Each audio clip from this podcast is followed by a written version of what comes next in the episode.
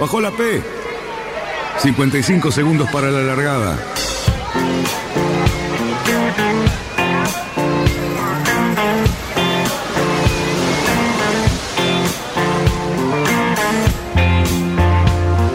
Así comienza Radionautas. Toda la información de la náutica argentina aquí por FM Symphony 91.3. Más que nunca, más que nunca. La radio que marca el norte. Last night and the night before, 25 robbers at my door. I got up and let in. But I'm always Vamos bien, vamos bien. Orsa, Orsa, Orsa. Vamos bien. Orsa, Orsa, Orsa. 5, 4, 3, 2, 1. Largamos. Buenas tardes, radionautas. Viernes nuevamente acá estamos en la radio. Qué mesa que tenemos hoy, Cerruti. Y además de la mesa tenemos un fin de semana tormentoso, así que... Espantoso, pero de eso después hablamos porque hoy me parece que nos ocupa cosas mucho más importantes. ¿Te parece? No creo. Sí, vos no hables más, porque no vos sos invitado. Opa, la, la. Porque hoy tenemos el placer de tener a los escribidores del puerto.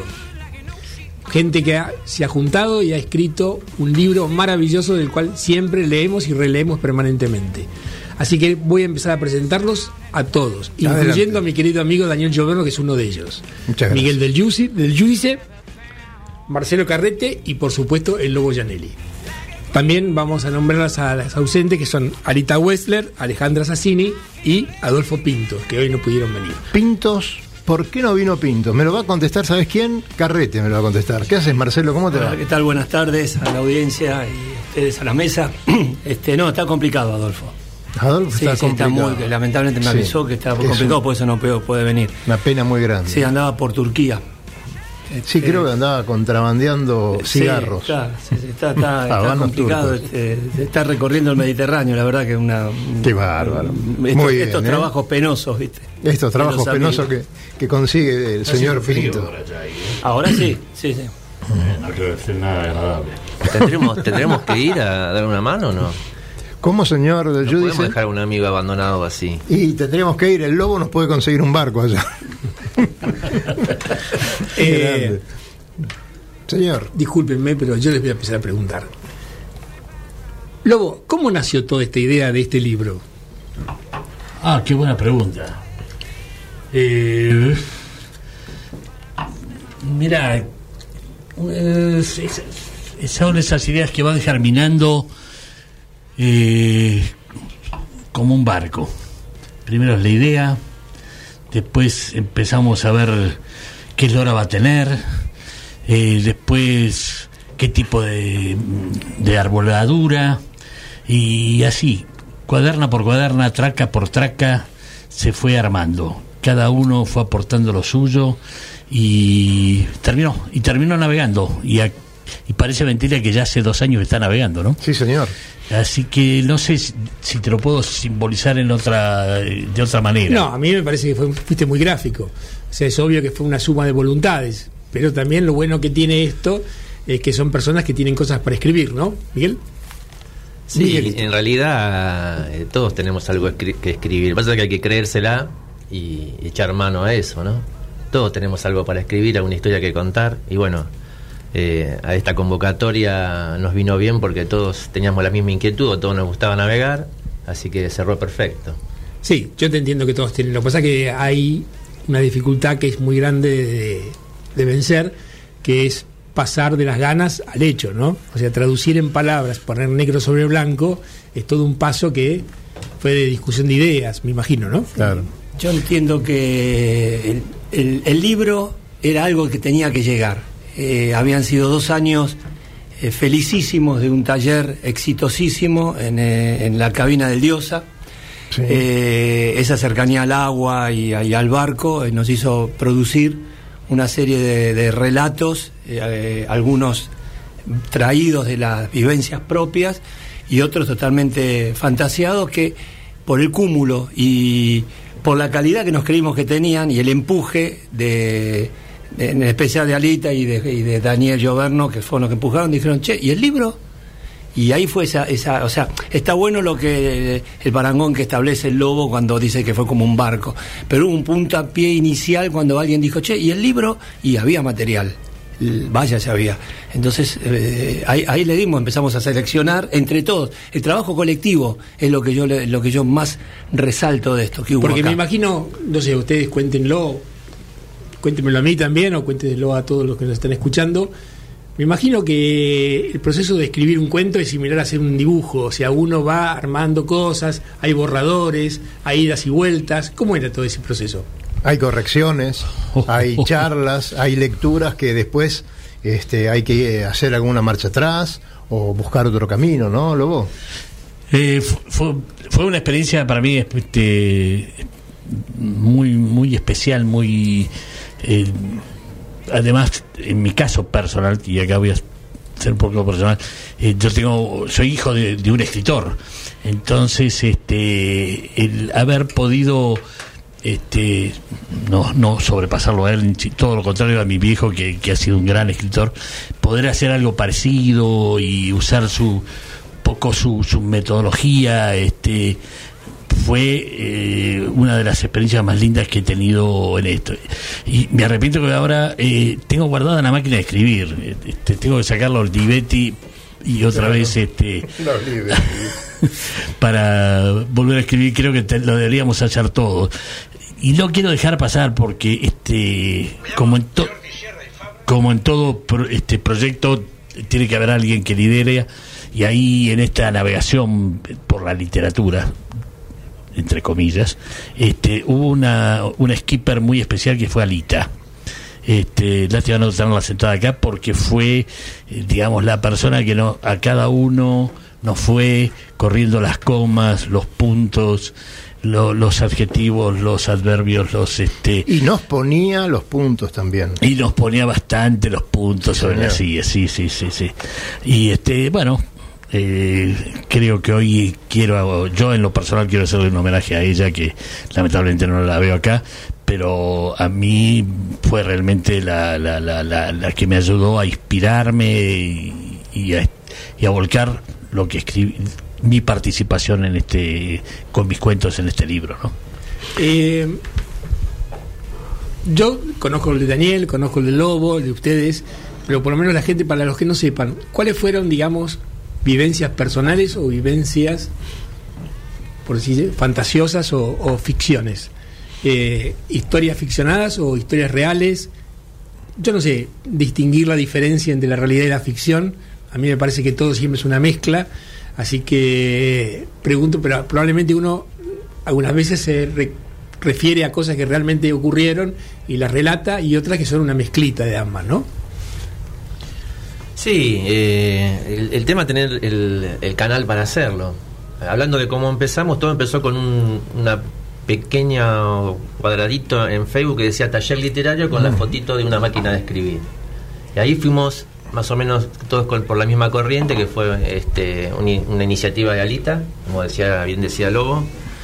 Y bueno, eh, ella supo sacar de nosotros lo que lo que estaba bien, a- nos ayudó a corregir y la verdad que Contá- con- un perdóname, poco el alma del libro, sí. Contá un poquito más, porque ahí, digamos, saltaste un montón de espacio, de tiempo y de alegrías y qué sé yo, porque la primera vez que nosotros llegamos, que respondimos a ese aviso, eh, llegamos a un lugar que nos parecía fantástico, es decir, estábamos, íbamos a, a encarar una, un curso de escritura, eh, pero sobre un barco. Claro, es una, cosa maravillosa para nosotros que, aparte, Arita lo dirigió a, a- a esta gente, a la gente que navega. Eh, de hecho, por supuesto que no somos nosotros, nosotros fuimos los que escribimos el libro, pero había otros cursos y otra gente. eh, pero ya la magia, como decía recién Marcelo antes de que empiece el programa, la magia de estar sentado en el Diosa.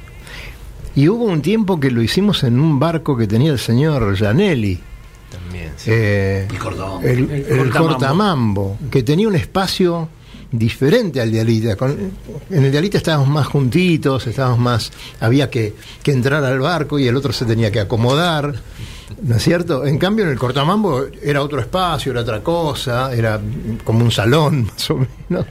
Sí, yo ¿Qué- pienso qué- que era, era como una. Qué experiencia, ¿no? Terminamos en un Copic. ¿Cómo? Y terminamos en un Copic. Y terminamos en un copy, claro, claro, Exactamente. El claro. copy del Exactamente. logo. Sí, sí. Claro. Era, era, era todo un acontecimiento ese día. Yo lo- esa tarde, yo, particularmente yo, la dejaba para estar listo para ir al barco. Era, para mí era muy importante cada reunión en el barco. Porque bueno, primero que era todo nuevo para mí el tema de la escritura y segundo que teníamos un, un vértigo ahí adentro de cosas y cada uno contaba lo que escribía y corregíamos y aprendíamos. Era, ver, era fantástico. Es- sería maravilloso que eh, pudiera mucha gente vivir esta experiencia. No sé si Alita seguirá dando estos cursos, pero eh, nosotros después que terminábamos nos íbamos a comer ahí al club donde estaba el barco Alita, en el graduado del Liceo Naval Militar, y era un salón enorme, esas mesas que tienen graduados, ¿no? redondas, grandes estábamos prácticamente solos, habría dos o tres mesas por ahí. Y esa continuación de lo que había pasado en el barco, con otro estatus ahí en la mesa del restaurante, era también maravilloso, ¿no? Yo lo que creo es que eh, uno volvía mejor persona después de cada taller. Yo en, en el, en, el, en el viaje hasta casa, al lejano oeste, yo vivo en Liniers, eh, todo- en todo, durante la General Paz iba pensando el trabajo, los aportes de cada uno sobre mi relato que habría trabajado durante toda la semana y me sentía yo mejor persona porque había logrado algo que, como preguntabas Cali, era parte de- de- de vivencias pero parte de, de fantasías también, porque existen relatos que son absolutamente fantásticos y hay otros que remiten una vivencia, pero toda vivencia puede ser modificada porque son liberalidades que uno tiene en el relato. Este, y eso es lo que, es lo que hace, te hace sentir bien cuando escribís. Eh, en algo te, te entiendo perfectamente porque me parece que cualquier manifestación artística lo que hace es movernos íntimamente un montón de cosas y uno Exacto. se hace mejor persona porque los que nos gusta, digamos, el arte, tanto como observador o como practicante del arte, eh, cuando haces algo o ves algo lindo, realmente sentís que creciste interiormente. Total, total. Ese proceso es, es casi indescriptible, es muy difícil de entender, pero te pasa eso. Bueno, hay un, hay un tema que, que es muy, muy lindo de, de sentir, eh, justamente eh, es cuando los personajes cobran vida, y para mí los personajes cobran vida cuando te emocionan. Eh, en, varios pasajes de, este libro hay eh, cosas que a mí me han emocionado mucho de cuentos de otros y también de cuentos míos, pero en el momento que los estaba escribiendo. Emoción para divertirme, para reírme o, o- para entristecerme, depende de lo que le iba pasando al personaje. Y eso de que, de que los personajes de los libros están ahí adentro entre las hojas, ¿no? Eh, discutiendo, yo me lo imagino cómo, cómo serán esos que nosotros pusimos ahí, que harán a la noche cuando, cuando el libro está cerrado, ¿no? Qué lindo. Bueno, y bueno, está bien. A mí, como lector, de, tanto del libro de ustedes como el libro de cualquier libro, yo creo que los personajes realmente siguen su vida porque cuando uno relee un libro encuentra novedades. Claro. O sea, Sí, la- seguro, nunca hay dos lecturas iguales, nunca. No existen dos lecturas iguales. De la misma manera que los actores en las películas siguen actuando porque cuando la ves de vuelta es otra película. eh, cuando viajas al mismo lugar no es el mismo lugar. O sea, gracias a Dios uno va creciendo y me parece que todos los, los, los personajes, los actores y las ciudades crecen con uno. Eh, vamos a traer a la mesa a una compañera nuestra, como lo trajimos a Pinto, que en este momento está paseando por ahí, Alejandra Sassini, que está trabajando en este momento, nos va a acompañar después en la cena, pero bueno, ella también fue una partícipe necesaria de este libro. Eh, eh, también ahí nos encontrábamos con esa cuestión de la relación hombre-mujer, eh, dos mujeres entre cinco varones, eh, eh, esa, esa cosa que pasaba cuando eh, con las gentilezas de cada uno, eh, e- esas pequeñas cosas que se van, si- pasá por favor por aquí, no sentate vos, es servir primero, a- que no es lo mismo cuando nos reunimos los hombres, ¿no? que somos un poquito más despelotados con todo, no nos importa nada, pero también tenía esa sutileza la compañía de, de Alejandra, ¿no? Eh, no, lo, no digo la compañía de, de Alita porque Alita era la que mandaba. Entonces Alita estaba ahí. La esquipa. ella- la esquipa. La esquipa. Así que ahí había que obedecer, De ella ponía las reglas. Las mujeres y- sacan de nosotros muchas cosas muy buenas. ¿eh? Claro, por supuesto. por Todos. supuesto. Pero Alita tiene un, tiene un carácter especial. ¿Cuántas veces nos fuimos, a la- si me perdonan la palabra, a las puteadas? Porque nos daba con todo. Y bueno, a veces necesitabas un tiempo para procesar toda esa información que hoy le das el valor que realmente tiene. ¿no? ¿Querés- Cuando uno pone todas las cosas en- de uno en- sobre la mesa y te la critican, la carne duele. te duele, te quema, te quema la la, crítica. la- la enseñanza así, eh, pura, eh, entra con un poquito de dolor. Te cuchillaba el ego, Claro. pero hacía bien. Sí, pero es la manera que queda. El primer diálogo que yo intenté escribir eh, fue como un, un té de tilo sin azúcar. Fue una cosa que no decía nada. Y ella me lo dijo así. Esto no me mueve un pelo. Y que te lo digan es como que te dan un cuchillazo. Pero me, estaba bien porque un diálogo, y ahí es una de las tantas cosas, un diálogo tiene que provocar. Y yo te tengo que provocar para que el diálogo le diga algo al que lee. Y bueno, y eso es una cosa que se internalizó. Pero mira, mira qué suerte que te pasó eso, porque fíjate si te hubieras encontrado con una persona complaciente, no hubieses crecido en la manera que hubieses crecido. Tus cosas no serían lo que son ahora. O sea, que la crítica viene bien. por supuesto. Duele, pero viene bien. Bueno, esto está muy interesante, pero tenemos que hacer la primera pausa. Santiago Cáceres va a trabajar brindis. en esto. ¿Cómo? Podemos hacer un brindis. ahora. ¿Podemos hacer un brindis? Con ruidito. Bueno, con ruidito. Vamos Sí, y nos vamos a la pausa, Santi. ustedes, mis felicitaciones. Ahora viene Santi a brindar también, ¿eh? Adelante. Querer de veleros, catamaranes y cruceros con y sin tripulación.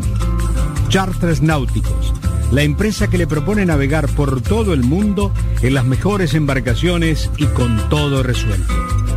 Con el aval y experiencia de Lobo Janelli, la persona que más sabe de charter náuticos. Por mail a loboyanelli arroba chartersnáuticos.com. Por teléfono al 4742 7222.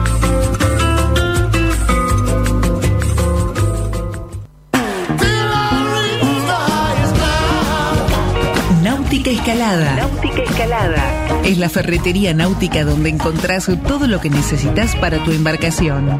Además, el consejo profesional adecuado a la hora de construir, pintar o reparar tu barco.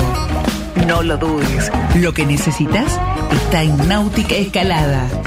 Llámanos al 4744-3878 o entra a www.nauticaescalada.com.ar.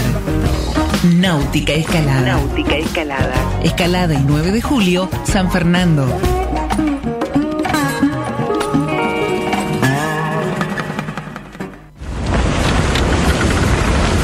metros para virar la boya.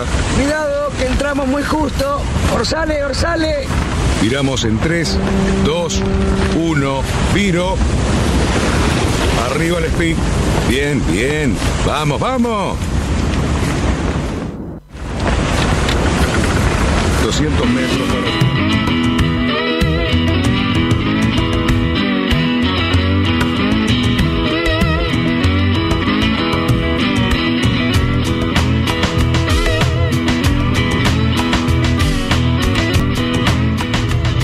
chicos, ¿cómo andan? Lamentablemente estoy lejos, no voy a poder andar por ahí, este, que hubiera sido un gustazo. Así que bueno, ya pasaron dos años, ¿cómo pasa el tiempo? La verdad, la verdad, dos años, dos años de esta aventura en que nos embarcó Alita, que bueno, que por suerte llegó a muy buen puerto. Les mando un saludo enorme acá desde Tierras Turcas. No me pidan que les diga nada en turco, pues no tengo la más pálida idea. Así que les mando un cariño, este, estamos zarpando en un rato, por eso les envío este saludito para estar de alguna manera presente. Un beso grande a todos, los quiero mucho y bueno, de good como decía el amigo Tato Bores. Qué grande, qué grande el amigo directamente desde Turquía, señores. Nuestro amigo Pinto, Adolfito. Adolfito fue medio vago, ¿no? A ver, no, no- no es solamente alabanzas que hay que tirar en esta mesa. Adolfito fue medio vago. Estaba un poco apañado por la. Sí, apañado, él, iba. Sí, eh, lo, están, lo están acusando. Vago y olfa. Sí, sí, qué feo, qué feo. bueno, no, pero yo Se digo, aprovecha que está lejos. ¿eh? acá, Marcelo, acá tenemos este, el listado. Primero, en el libro, en la última página, hay una solapa donde está el retrato de cada uno de nosotros. ¿De qué te reís? Bueno, eh, el autor de los retratos, por supuesto, nuestro. Felizmente logrados todos. Felizmente logrado todos, menos el Lobo Janelli, que se parece a Bernardo Neustadt. En realidad, No, ¿cuál es el mejor de todos? El mismo. La profe. No, la profe está espectacular. Alita está espectacular. Al lado tenemos al Assassini, el Lobo Janelli, Marcelo Carrete, Miguel del Giudice y Adolfo Pintos a la derecha. A- abajo de todo estoy yo. Antes de operarse de la vista. doble. Antes de operarse de la vista. Pero bueno, estuvo con ese tema. Claro. Usted lo sacó. Sí. ahí, ahí está la disculpa de, de Pintos que tenemos Porque creo un que par no de usa cuentos más solamente. anteojos ya, creo. Ujú. ¿Cómo? Creo que no usa más anteojos y en Sí. el retrato está con anteojos. Y, y bueno, queríamos decir que eh, este libro tuvo también la participación de tres personas más, cuatro diría yo, que aportaron algunos cuentos. Un señor uruguayo, que ahora Marcelo va a decir quién es. Pero lo importante, yo lo mandé a Marcelo, tampoco se acuerda de quién es, pero yo, yo me voy a acordar. El castillo. Del Castillo, ¿no? Claro. Eh, pero lo, también hay algo que es, es para destacar, que, que fue un- una contribución maravillosa eh, de una pintora uruguaya que nos regaló eh, la pintura, nos permitió utilizar la imagen de su pintura. Y, y bueno, ¿cómo? En la tapa. En la tapa. Así que en la tapa, también en la contratapa, eh, que hay una pintura difusa en el fondo. Así que este, le queremos agradecer a ellos eh, y también a nuestro querido amigo Santiago, el gran simulador, le llamamos nosotros, Santiago González, porque hizo el simulador de, de- de navegación. Se ríe Miguelito, ¿viste? Eh, ¿Me servís un poquito más? Sí, cómo no. Y, y bueno, y este libro entonces eh, eh, pudo llegar a la, a la cuenta de 10 escritores que recopilaron 54 cuentos, que me parece que es bastante generoso. Y antes de pasarle la palabra a, a mi amigo Marcelo, quería decir que este libro está prácticamente agotado. Eh, o sea que no estamos vendiendo el libro en este momento, no estamos haciendo un programa para vender el libro. que está prácticamente agotado. Le queda tal vez algunos libros a Varón, algún libro en, en algún club, eh, que también es un tema que a lo mejor eh, antes de terminar el programa vamos a comentar. A mí me parece que voy a sugerir una cosa, disculpen la intromisión. No creo que tiene que haber una segunda edición. Tiene, creo que tiene que haber un nuevo libro. Eso implica que nos tendríamos que poner a trabajar nuevamente. A mí me parece que, habida cuenta de lo que significó este, me parece que hay que pensar en un nuevo libro. Bueno, eh, vamos a poner una, un lugar, una reunión, eh, convocar a la gente que hay que convocar. Hay que hablar con Alita nuevamente, a ver este, qué podemos hacer y estaría magnífico. Se tendría que sumar el amigo Cali Cerruti, porque el próximo libro lo va a tener que ilustrar él, no me cabe duda. Este, hubo algunas negociaciones para que lo ilustre también, él ilustre. Pero, Yo competí con, por la ilustración con él. ah, vos competiste con. Sí. Claro. No, no hubo examen, Yo nada. no sabía que estaba compitiendo con nadie. Te aviso, desde ya te aclaro. Lobo, un evento importantísimo, un evento diferente, eh, diversión, además de regata, además de competición. Eh, contanos. Bueno, o sea, damos vuelta a la página, valga la redundancia con el tema del Obviamente. libro. Volviendo a las, a- a las metáforas. Eh, sí, este, el- saben que este fin de semana, eh, para ser más preciso, el sábado hubo un evento muy lindo este, que disfrutó la náutica, lo- que disfrutamos los náuticos acá en, en Olivos, particularmente, porque es uniendo los esfuerzos de la Asociación Argentina de Veleros Clásicos y el Náutico Olivos, este, más un exquisito sponsor que fue Cantera Zapata, se hizo la primera regata de chef, primera regata gastronómica. ¿Cómo fue eso? Les cuento. Eh, primero se inscribieron 35 barcos clásicos, en los cuales prácticamente a todos, eh, todos aquellos que contaban con dos hornallas y un horno dentro de su equipamiento, el, eh, el sponsor puso un, este, un chef de orden de top level. Eh, muy buenos chefs, de, de- de- de- no, es, no es fuerte la gastronomía, pero estuvieron presentes los mejores chefs de, Buenos- de Argentina, entre ellos, eh, y que de- debieron competir en haciendo un plato a bordo en una regata. O sea, eh, bueno, se hizo un parque cerrado en el Náutico Olivos, con, que fue le dio realmente un marco muy lindo al puerto de Olivos, con eh, la, la- goleta La Tor- el Tortuga, un barco de veintipico de metros, con, dos, dos mayores cangrejas espectaculares, un otra, otra, otro barco importante como el Dos Félix, y después todos los tradicionales clásicos como el Bonanza, el, mi querido San Antonio, el, el- bueno, todos, el- el- la, pinta, la ballenera, la- todos los, los lindos clásicos del Cati que tenemos en la flota de, de la asociación. Y realmente, bueno, la base del- de la regata, y de la cocina de, que, que los chefs debían realizar, era la papa. O sea que a cada chef, en el momento del embarque, se le entregó una, Una- bolsa, una bolsa con de papa, una bolsita con papas y con algunos ingredientes. Y después ellos tenían que llevar los suyos. Bueno, fue muy gracioso. Perdón, Realmente, terminaba la regata y después tenían que sacar los platos. Por supuesto, entonces, de ahí, a partir de ese momento de la largada, ellos se tenían que empezar a elaborar un plato. No es que tenía que hacer una olla para 50, no, no.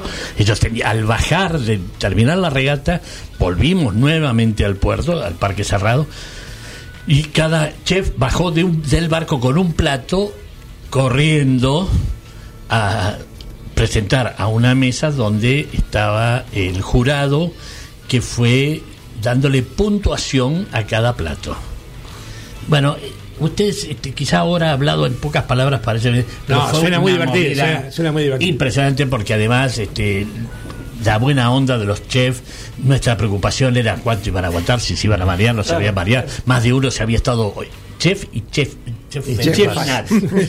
este iban a aguantar, muchos se, se habían tomado dramamine y esas cosas por las dudas del barrio, por suerte todo nos ayudó porque este, este- esta regata que ha- habitualmente es la tradicional al de Copa Alberto Parra, Adalberto Parra, en homenaje a mi querido amigo y compañero de tantas millas, este, o sea que la regata la corrimos muy en serio. Eh, se hizo un circuito muy especial para que fuera poco complicado para, por la maniobra para que los cocineros y expertos adentro no, tuvieran que estar trabuchando los hornos y esas cosas, pero realmente, bueno, se dio una condición meteorológica eh, soñada, de- de- fue eh, justo el nivel de agua necesario para que todos los barcos pudieran entrar. Ahora con nuestro puerto de Olivos dragado se simplificó muchísimo la cosa. Y este y bueno, eh, todo esto dio una clasificación para la Copa de Alberto Parra, la regata propiamente dicho, y después había una clasificación de los platos que sumado a la clasificación de regata dio la Copa al El ganador mejor de la Copa. de- a los barcos ganadores de la Copa que sumaban los puntos del buen plato más, la buena regata. La buena regata, mira vos. Realmente un evento, más de 350 personas en el Náutico Olivos, la entrega de premios fue muy, muy, muy, muy este, agradable, muy linda. Este, creo que en esta búsqueda que tenemos en el yachting de hacer algo diferente, cuando se nos está escapando el yachting con estos barcos que vuelan por un lado y que, que- y que son acróbatas, bueno, nosotros estamos viendo a ver cómo pasarla bien arriba de un barco. Este, Buena, ya- bu- muy buena iniciativa, la verdad que. Muy interesante. Ahora, me gustaría ¿Te saber qué fórmula corrió. No, no, las fórmulas son PHRF clásicos. No, no, no, gastronómica. No, no, no, de clásicos, clásicos, clásicos. ¿Te, Era- te fue acordás, exclusivo. ¿Te acordás los resultados? No. Ah, bueno, sí, la pinta ganó, este, eh, el gitano y oh, al Altair, porque bueno, había clásicos, eh, este, clásicos, vintage y espíritu de la, De tradición. de la tradición, ¿no? Así que Y tres. la- una, una curiosidad, la, la ponderación de la ponderación del puntaje al, al plato realizado por el chef respecto del puntaje de la regata. Era eh, po- podía darse el caso de vos podías ganar la regata, pero el, el, eh, Eh, por que supuesto, venía atrás tenía un mejor plato y te ganaba la final. Por supuesto, por supuesto, daba la suma. Este, de hecho, que ninguno de los ganadores de la regata, a su vez, fue ganador Ajá. de la gastronómica, La gastronómica. de la Copa Ah. Gastronómica. Ajá. No, muy, muy Qué divertido, una iniciativa que este, aquellos que la quieran tomar en algún club para hacerlo, háganlo porque, bueno, el año que viene quiero que este, todos, todos los chefs han sido profesionales. Bueno, vamos a ver el año que viene si se sigue sumando gente, vamos a hacer una categoría Corinthians, co- chef Corinthians, o sea, los aficionados podrán lucirse con su plato. Bueno, yo quería nombrar a, a la gente esta que estábamos comentando antes, que colaboró tanto con este libro. Eh, primero a Micaela Núñez, las ilustraciones de tapa. Eh, a los autores invitados, Santiago González, Guillermo del Castillo y Sebastián González. Este, este libro se imprimió eh, con, un esfuerzo realmente importante, con una premisa que tuvimos en un principio que era la de eh, no poner dinero, ¿no? De tratar de hacer el libro, tenerlo en tiempo y forma y después de eso este, salir a hacer las presentaciones del libro. Y lo hemos logrado, porque esto hay que decirlo, porque junta- justamente mucha gente eh, tiene mucho material y le- se le dificulta mucho a la hora de ir a una, a una imprenta, a una editorial y que le publiquen el libro. De hecho, que publiquen un libro si uno no está en el, digamos, en ese engranaje tan complicado de las editoriales, hoy es prácticamente imposible. Este, nosotros lo hemos hecho por afuera, este, hemos hecho presentaciones en distintos clubes, el primero donde vamos a ir esta noche a cenar, que es en el Club del Lobo, el Náutico Olivos. Eh, en otros clubes estuvimos presentándolo, a ver si me ayudas. Barlovento. En el Barlovento, en, en el Y- Barrancas. Y en el Barrancas. Y Ah, después fuimos a. Paysandú. Antes de, de salir de lo que vos estás- estabas diciendo, esa parte eh, específica del libro físico, en- para llamarlo de alguna forma, eh, bueno, eso es todo mérito de Daniel Lloverno, porque si no, ese libro no hubiese salido nunca. No, no, no. Porque ahí había muchas horas de, de- de edición, de armado, de él se ocupó, Yo recuerdo, hizo- mira, hizo- fue, vino, con, hizo una, un libro para que veamos primero nosotros y evaluemos a ver qué le cambiábamos, qué le poníamos y, y la verdad que eso fue fue alucinante todo ese proceso. yo Más recuerdo- allá de, de- de todos los que colaboraron, que cada uno puso lo que pudo. Y aparte de haber hecho el libro, ¿no? Hablamos de Alita y todo. En la parte física del libro te la debemos a vos, Ajá. Daniel. Recuerdo el día que estaban las cajas, gracias Miguel, pero recuerdo cuando estaban las cajas en la imprenta y le saqué la foto y se las mandé, que estaba emocionado, porque realmente eh, eso era ya, eh, de hecho, de hecho nosotros teníamos una fecha que era en noviembre de presentación, que creo que era el cumpleaños de Alita, ¿cierto? Creo y, que sí, sí. y nos adelantamos, mirá la ansiedad que teníamos. Y, y lo presentamos un mes y pico antes. Así que eh, eso también colaboró porque justamente la fecha, un feriado largo, eh, el marco del Náutico Olivos tan lindo, eh, hicimos una parodia entre todos, ahí acompañaron esposas, hijas y compañía eh, dándonos una mano. Eh, La estuvo- presencia de Fernando Bravo. en la presencia de. Fernando Bravo. Una guitarra había Y también, ¿no? Miranda Carrete, Claro. la locutora. Claro, Claro. los dos que presentaron. Y, y- y tu mujer, Cristina Sayas. Actriz Y- invitada. Claro, claro. En reemplazo de Alejandra Sassini, Claro. que estaba con algún temita. Y después, eh, recuerdo estar eh, sentado en esa mesa donde, como actores, ojo, sigamos escribiendo, amigo, ¿eh? porque eran- éramos malísimos. Nos olvidamos la letra, nos codeábamos, ahora te toca a vos y todo Y eso. eso que era teatro leído. Creo que le faltó ensayo, le faltó ensayo. Claro. Y este, pero lo qué maravilloso. Mira, yo te voy a contar dos cosas de eso que me pasaron a mí. Una, ver a toda la gente. Y otra, la lágrima del Lobo Janelli en su club eh, cuando lo felicitaba. Eh, hay una foto de eso y es e- eso es maravilloso y es inolvidable. ¿A vos, Eso nos, Lobo? nos movilizó a todos. La verdad que nos, nos, nos- como dijiste, bueno, nos movió el piso a todos porque era una cosa que. que Les, no la- les- les confieso que a- tanto ustedes como autores como los que estábamos ahí en- en reunidos. En realidad fueron un momento, aparte porque, bueno, uno sentía cierta empatía, en el caso mío, bueno, con el Lobo, con Daniel, y pero todos los que estábamos ahí sentíamos que estábamos en presencia de una cosa que linda y muy importante. Claro, gente que uno no conocía. Bueno, este, fue cumplir un poco el- esos tres hitos ¿no? en la vida de un hombre: plantar un árbol, tener un hijo y, Escribir un libro. y escribir un libro. Este, yo venía bien con las dos primeras, pero el libro me faltaba y bueno, se me dio esto. Hay algo que siempre eh, eh, es un poco el, el egoísmo inserto en la naturaleza humana. ¿no? El, el día que hicimos la presentación, yo personalmente empezaba a sentir que eh, eso ya no era mío, solamente mío. Porque los relatos son de uno y uno cuando los comparte ya no son exclusivamente de uno. Y quería proponerles un, un juego. Este, ¿A dónde está el libro ahora? ¿En, en qué lugar geográfico más lejos ustedes imaginan que pueden estar leyendo o han leído Puerto de Escribidores que los enorgullezca? Sabemos, sabemos que en España, que en España está. En Italia, en, En Italia, Italia está, está. también. Este, me parece que también fue a Estados Unidos. Está en Chile, está en Uruguay. Eh, en Uruguay hemos dejado libros en Paysandú y, y bueno, se han vendido todos. Otra cosa, se han vendido, se han vendido libros que nunca más vamos a ir a cobrar. Yo no fui nunca más a Varón. Varón si los vendió o no los vendió, vendió algunos, no lo sé, pero la verdad que no, no, no podemos hacer esa, ese seguimiento.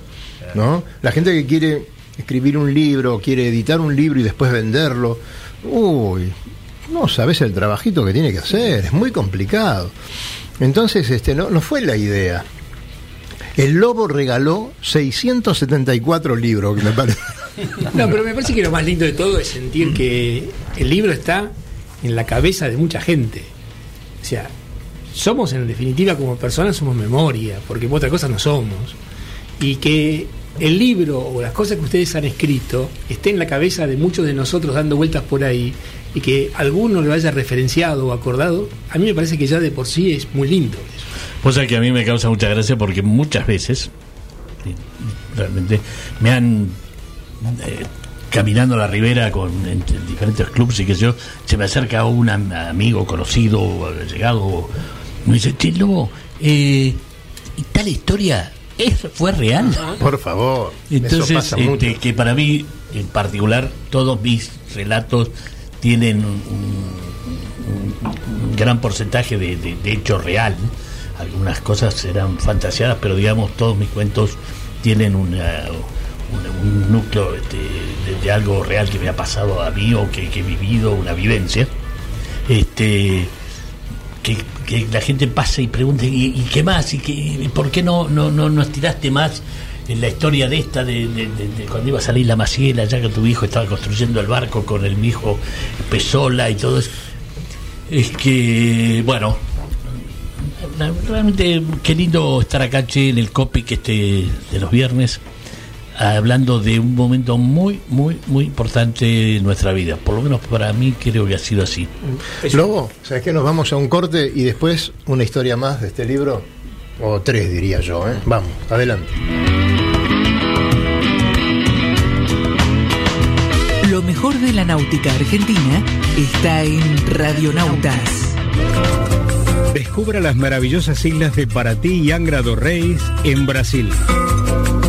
La magia de las Islas Vírgenes Británicas y tantos otros destinos en los mejores lugares del mundo para disfrutar del placer de la navegación. Recorra islas y playas disfrutando del mar y la naturaleza. Sumérjase en aguas cristalinas y vea con sus propios ojos la danza de los delfines. Tiempo libre, caminatas, noches mágicas y mucha diversión. Por mail a loboyanelli arroba chartersnáuticos.com. Por teléfono al 4742 7222.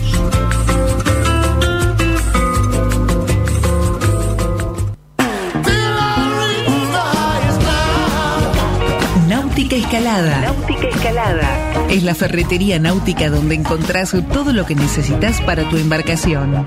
Además, el consejo profesional adecuado a la hora de construir, pintar o reparar tu barco. No lo dudes, lo que necesitas está en Náutica Escalada. Llámanos al 4744-3878 o entra a www.nauticaescalada.com.ar. Náutica Escalada. Náutica Escalada. Escalada y 9 de julio, San Fernando.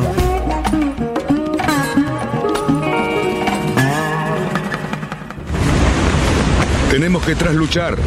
En 100 metros. Ojo. 22 nudos de viento. Vamos, vamos. Trasluchamos en 3, 2, 1, ya. Excelente, muchachos. Bien, 20 minutos para la llegada.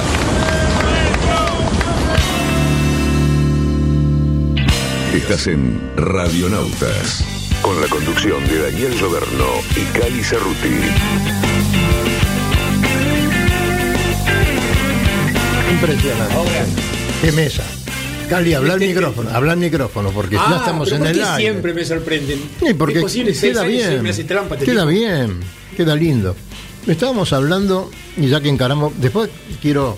Hablando de ficción y realidad, Claro. porque ese personaje para mí está perfectamente en el límite entre lo real y la imaginación. Bueno, eh, aunque existe y uno lo puede tocar y puede conversar con él, Claro. es imaginario. El mismo. O sea, hubo una historia de- detrás de la historia de Nicolás Paura, ¿no? Que es un cuento que está en el libro sobre la vida de este, de este muchacho, que como a mí me gusta escribir. eh, no, me gusta que las cosas sean reales o contar lo que pasó realmente, sino fantasear un poquito, aumentar ciertas cosas, disminuir otras. El tema es que eh, Nicolás Paura eh, vivió 20 años en el mar, dos años y cuatro meses cuando salió de aquí por primera vez para llegar a Brasil en un laning, ¿no? Eh, una locura total, navegaba solamente de día y en los lugares donde le daban de comer se quedaba hasta que ya lo miraban mal y después seguía para Brasil. Lo, lo buscaban de varios lugares para... Se fue de, se fue de acá después de haber hecho un mes de curso de Un mes de el que él curso. consideró que ya Mm. sabía todo. Eh, no, no, creo que lo echaron del curso, porque era tan molesto. ¿Con qué barco me puedo ir a Europa? Hasta que le dijeron, andate con un Leining. Y fue y se lo compró, claro, lo único que podía comprar. El barco era un desastre y, no lo querían dejar seguir con ese barco. Eh, Lo, persiguieron muchas veces porque se tenía que escapar, no, le daban ningún rol ni ninguna salida a ningún lado porque decían, este tipo no se muere. Pero bueno, hizo una navegación eh, diaria y con buen viento favorable. si no, no salía. Y después en, Brasil construyó un barco y eh, ya ahí empezó a cruzar el, el Atlántico, después el Pacífico. Y tiene toda su historia. Yo, digamos, este, me, tomé de algunas cosas y de la, de la anécdota que cuando yo estaba en luna de miel eh, en Punta del Este, eh, él empezaba su viaje y yo no lo conocía, pero él conocía a mi mujer. Yo estaba caminando por Gorlero y una persona de la otra vereda, enfrente, este, grita, Rosita, Rosita, y se nos acerca, porque no le dimos bola, ¿quién, quién- quién podría gritar? Y se acerca y abraza a mi mujer, qué sé yo, y oh, mi mujer me presenta, mucho gusto, qué sé yo, y ahí me contó algo que yo no le di ni cinco de bolilla y, continuó mi vida y lo veo 20 años después. La única, y esto es lo fascinante de la historia de este hombre, la única prueba de todo lo que él hizo eh, está dada en un programa de Julián Weich, de sorpresa y media, ¿no? Que, le hacen en la isla Reunión una nota y le llevan a la madre, que hacía 18 años que no la veía.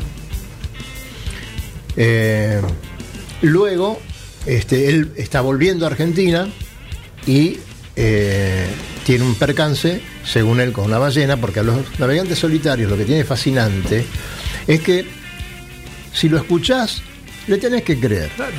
Ahí no hay testigo, no hay nada. O sea, no puedes decir, no, pero mirá, preguntale a fulano. Y, y bueno, este hombre decía que una ballena lo golpeó y este, le, le dejó el barco muy dañado y estuvo tres o cuatro días eh, hacia la deriva y con un, ingreso de agua permanente y lo rescata un buque eh, de carga eh, coreano. Bien, la historia de ese hombre es fabulosa. Yo me dediqué a hacer esa historia entre todas las cosas que conocía de él, porque la contó su historia varias veces. Y lo lindo de todo esto es que en un momento, en Aguas Verdes, donde él vive en este momento, hay un colegio, colegio primario, y este libro, Puerto Escribidores, está ahí, ¿no? Eh, está ahí justamente porque para ellos eh, este muchacho, eh, Nicolás Paura, es como un héroe, un héroe viviente de, de esa playa, ¿no? De, de esa ciudad. Para todos los chicos lo toman como, mira, este de aquí zarpó para quién sabe dónde. Así que todas las historias también tienen eh, protagonistas. Creo que en realidad lo es, ¿no? porque son esos personajes del lado B de la náutica, por llamarlo de alguna manera, que uno no los conoce porque no ha trascendido por el- las revistas que uno realmente lee o los corrillos que uno escucha. Pero este tipo en realidad hizo todas estas cosas. Cuando uno lo, lo escucha y habla con él, se sorprende, porque con la naturalidad con que las cuenta, las cosas que le han pasado, y como dice Daniel, como todas sus pertenencias se perdieron, la única digamos, justificación o, o prueba concreta es ese programa de televisión que es real. Claro. Cuando el tipo lo encuentra en la isla Reunión navegando y se sorprende porque ve a la madre en el muelle, que realmente es extraordinario. ¿Por qué no creerle, no? Exactamente, ¿Por qué no pero- creerle? pero vos sabés este qué ocurre con de- gente, pero hay gente que inclusive lo pone en duda. Y a mí me suena a la misma mezquindad de aquella persona que gasta tiempo en de- tratar de descubrir el truco al mago Claro. en vez de disfrutar con la magia. Exactamente. Bueno, no te importa si es verdad o mentira. La verdad es verdad. Yo le creo y es verdad y a mí me parece bárbaro. Creí, le creo y no tiene por qué mentirte. Pero, ¿saben, ¿saben qué pasa? ¿viste? ¿Saben qué pasa? Que si vos lo escribís, nadie va a pensar que mentís, porque lo está leyendo y, es para él es un cuento. Por eso cuando hablaba hoy de cuenteros, cuentistas, contadores y esas cosas, ¿no? Una cosa es contarlo, porque cuando vos contás, estás, no, no, pones el título, cuento, título tal. Si no estás contando algo, te creen o no te creen. Eh, pero cuando escribís, nadie pone en duda lo que estás escribiendo, no, no es necesario, no, no está en el tapete eso, ¿no? No, yo soy un ávido lector de todas las este todos los relatos de navegaciones, de, bueno, empezando por el fantástico Vito Dumas, pero también eh, el errante que hizo Buenos Aires en un, en un FIC 31, Buenos Aires, Ciudad del Cabo. Eh, eh, creo que Ascensión, Río de Janeiro, Buenos Aires. Y eso es un relato, de un- de un- eran dos que navegaban. Y el relato de, de- de- de Enrique Celesia. Yo soy un ávido consumidor de ese tipo de, relatos y absolutamente que- creo todo lo que dicen. Vos sabés que mm, pasado mañana, no, perdón, el día martes, eh, se estrena la película de Vito Dumas, que nos hemos encontrado en la cola contigo, En, en Mar del Plata. Eh, justamente en Mar del Plata, ¿no? Es Lugares que para, para la vida de Vito Dumas son Fundamentales. Yo, siguiendo un poco la línea de lo que estaba diciendo él, yo creo que hay una especie de, de dogma o de, qué sé yo, de, de frase hecha que la literatura siempre es más linda que la realidad. Sí, sí. Eh, todas las cosas que están escritas son mucho más lindas que la realidad desnuda y fría. Lo contado, la leyenda es más linda que la, la realidad. La realidad en sí misma es bastante sosa, es bastante evidente. En cambio, cuando uno la pasa por el trasmayo de, de- de la literatura o de la leyenda, todo es más lindo, absolutamente todo. Bueno, cuando dos personas leen un, un libro y lo, y lo comentan, ¿no? ¿no? Entre ellos. Pasa muy seguido que entienden diferentes cosas. Hasta cuando vos lees por segunda vez un libro, encontrás muchas más cosas de las que habías recordado en su momento, y la tercera y la cuarta también. Pero con esto quiero decir que como una pintura, eh, también eh, el ojo del lector o, o- o- o del que está visualizando esa pintura eh, agrega cosas. Y eso es maravilloso que pase. A mí cuando me, me hablan de algún cuento mío y me dicen, che, y tal cosa y tal otra, y que no tiene nada que ver con lo que yo pensaba, me, me, me fascino, me, me- me encanta, porque, porque esa persona imaginó, interiorizó lo que leyó y le puso parte de ella, y es maravilloso eso, y a veces es mejor de lo que uno escribió. Entonces, este, este mundo es tan fascinante, el mundo de, de la escritura. Eh, no tenemos tiempo, pero eh, no sé cómo hacer. Voy a ver si lo puedo subir a Facebook. Yo les mandé a ustedes eh, un señor que estaba diciendo algunas cosas en un videíto. No sé si lo, lo leyeron, lo leyeron, sé que lo leyeron porque... A Es ver, extraordinario. Es extraordinario. Un señor que era absolutamente tartamudo, tartamudo, Ah, sí, ¿no? Sí, sí, lo escuchamos. escuchamos. Bueno, eh, me gustaría de compartirlo. Bueno, eh, lo que pasa es que este hombre se superó de una manera tan impresionante porque eh, los, los maestros lo obligaban a tartamudear preguntándole cosas que Para de. El profesor ¿No? de matemáticas. El profesor de matemáticas. dice que las palabras que empiezan con Dos P, más C, dos, ¿cuánto con es? R Claro. son las que más le cuestan al tartamudo. Entonces Claro. el profesor le hacía todas las le preguntaba cuánto es 2 más 2. Y él se que quedaba cu, cu, cu, un pato y lo, lo, lo- digamos que lo Pero gastaba no delante que- de todos los alumnos y los Claro. alumnos le pegaban porque No, pero ojo, los profesores se lo hacía, el profesor de matemáticas se lo hacía para que él superase su trauma. Claro, pero lo estaba haciendo pelota, era como, Bueno, no, pero- viste, tenés, eh, te Bueno, atragantás y te pegan una piña en la nuca. Mirá y- vos, mirá vos la diferencia de interpretación. Yo entendí que lo que hacía el profesor de matemáticas Claro. era justamente sacarle el complejo. No, no, no, yo y te vos entendías no. totalmente distinto. A- al pibe lo que le pasaba era que. Ahora, ¿a dó- ¿qué dice este hombre? Que la escritura lo salvó. La escritura lo salvó. Y el padre que le decía, estás loco, ¿cómo vas a escribir? ¿No? Dice, escribí una historia de un marciano que. ¿Te acordás? Un marciano peludo, qué sé yo. Y la- mi maestra me puso un cero. Y si mi papá veía que yo tenía un cero, me mataba a palos. Y cuando le dije a la maestra que quería ser escritor, se burló de mí. Y después vino Steven Spielberg, hizo una película de un marciano verde con peludo que bajaba de Marte y se llenó de plata. Así que mirá qué importante, qué, qué trascendente que puede ser y como lo fue para nosotros, ¿no? Luego, este, cosas que teníamos ganas de decir y de adornar, ¿no? Vos hiciste eso, con muchos Sí, cuentos. eh, fue una linda bordejeada por la literatura, este, en la cual logramos llegar a la boya, virarla, poner franco y terminar con un libro acá arriba. Y ya que hayan pasado dos años, me parece mentira, ¿no? Cuántas cosas pasan. Y qué lindo. Bueno, creo que hay que ponerse otro puerto pa- este, como meta Claro. y empezar a tirar los rumbos y ver cómo lo Tenemos que hacer un llamado. vamos a hacer. Hay que hacer un llamado para eso.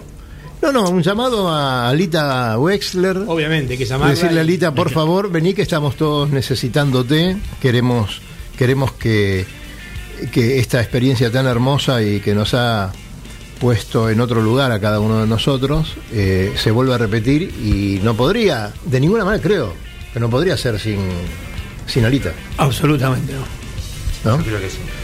Bueno, amigo, por favor, dame una buena noticia si el fin de semana, mañana, mañana puedo, quiero salir no a puedo, navegar. no puedo. y- Eh, Luego. una parroquial. Una parroquial, adelante. Eh, entre los náuticos, el tema del automovilismo está muy relacionado. Claro que sí. Sobre todo la semana de los autos clásicos. Estamos en, acá en San Isidro con autoclásica, en la cual eh, invito a que vayan. Realmente van a encontrar un, un- una, una exposición de, de- de- primer nivel a nivel este, mundial.